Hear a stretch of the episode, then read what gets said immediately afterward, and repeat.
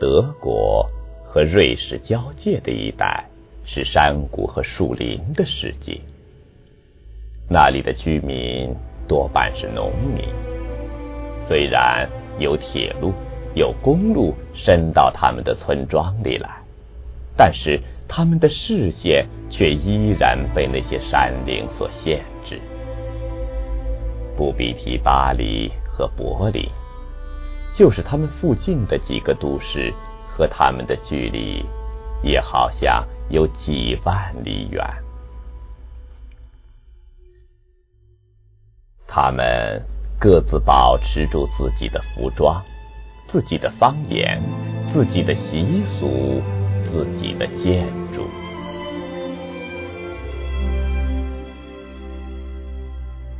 山上的松林有时稀疏。又是浓密，走进去往往是几天也走不完。林径上行人稀少，但对面若是走来一个人，没有不向你点头致意的，仿佛是熟识的一般。每逢路径拐弯处，总少不了一块方方的指路碑。东西南北，只给你一些新鲜而又朴实的地名。有一次，我正对着一块指路碑踌躇着，不知应该往哪里走。在碑旁草丛中，又看到另外一块方石。向前仔细一看，却是一座木碣，上面刻着。一个过路人，不知为什么走到这里就死了。一切过路人从这里经过，请给他做个祈祷。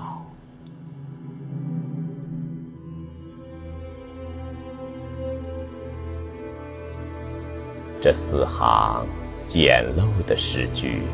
非常感动。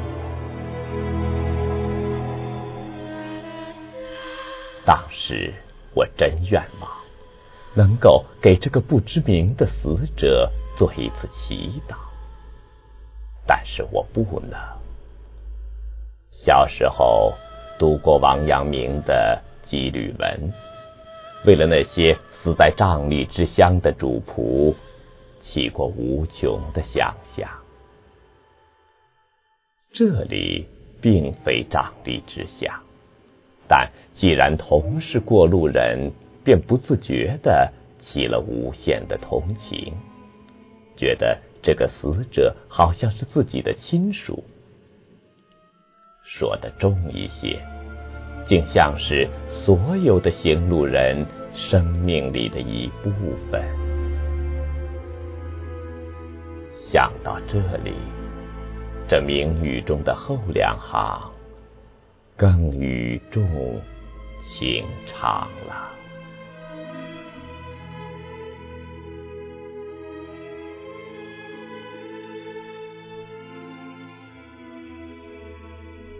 由于这块木秸，我便发生了一种从来不曾有过的兴趣。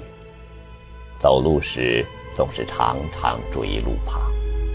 会不会在这寂静的自然里再发现这一类的木结呢？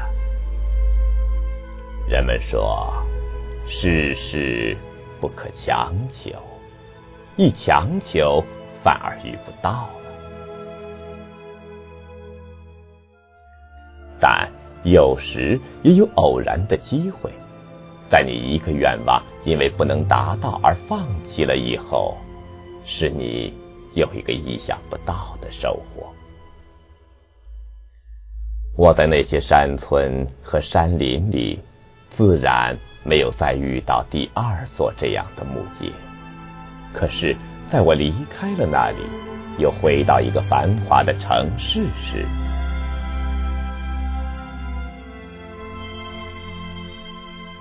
一天，我在一个旧书店里乱翻，不知不觉。有一个二寸长的小册子落到我的手里了，封面上写着“山村的木节”。打开一看，正是瑞士许多山村中的木节上的名誉，一个乡村牧师搜集的。欧洲城市附近的墓园往往是很好的散步场所，那里有鲜花，有短树，墓碑上有美丽的石刻，人们尽量把死。点缀的十分幽静，但墓名多半是千篇一律的，无非是“愿你在上帝那里得到永息”一类的话。可是这小册子里所搜集的则迥然不同，里面到处流露出农人的朴实与幽默。他们看死的降临是无法抵制的，因此于无可奈何中，也就把死写得潇洒而轻松。我很便宜的买到了这本小册子，茶余饭罢，常常读给朋友听。朋友们听了，没有一个不诧异的问。这是真的吗？但是每个墓名下边都注明采集的地址。我现在还记得几段，其中有一段这样写着：“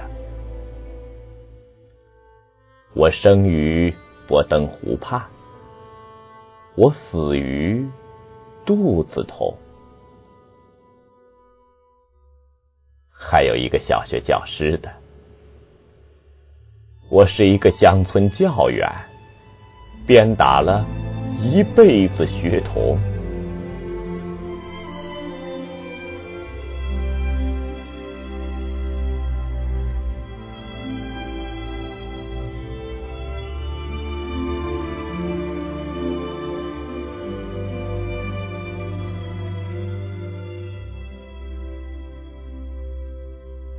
今的人类正在大规模的死亡，在无数死者的坟墓前，有的刻上光荣的词句，有的被人说是可比的死亡，有的则无人理会。可是，瑞士的山中仍旧保存着昔日的平静。那里的农民，也许还在继续刻他们的别饶风趣的木节吧。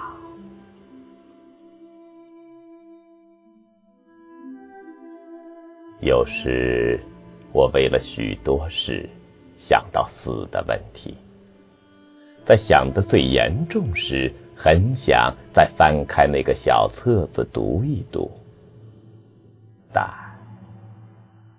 它跟我许多心爱的书籍一样，沉埋在远远的北方的家乡。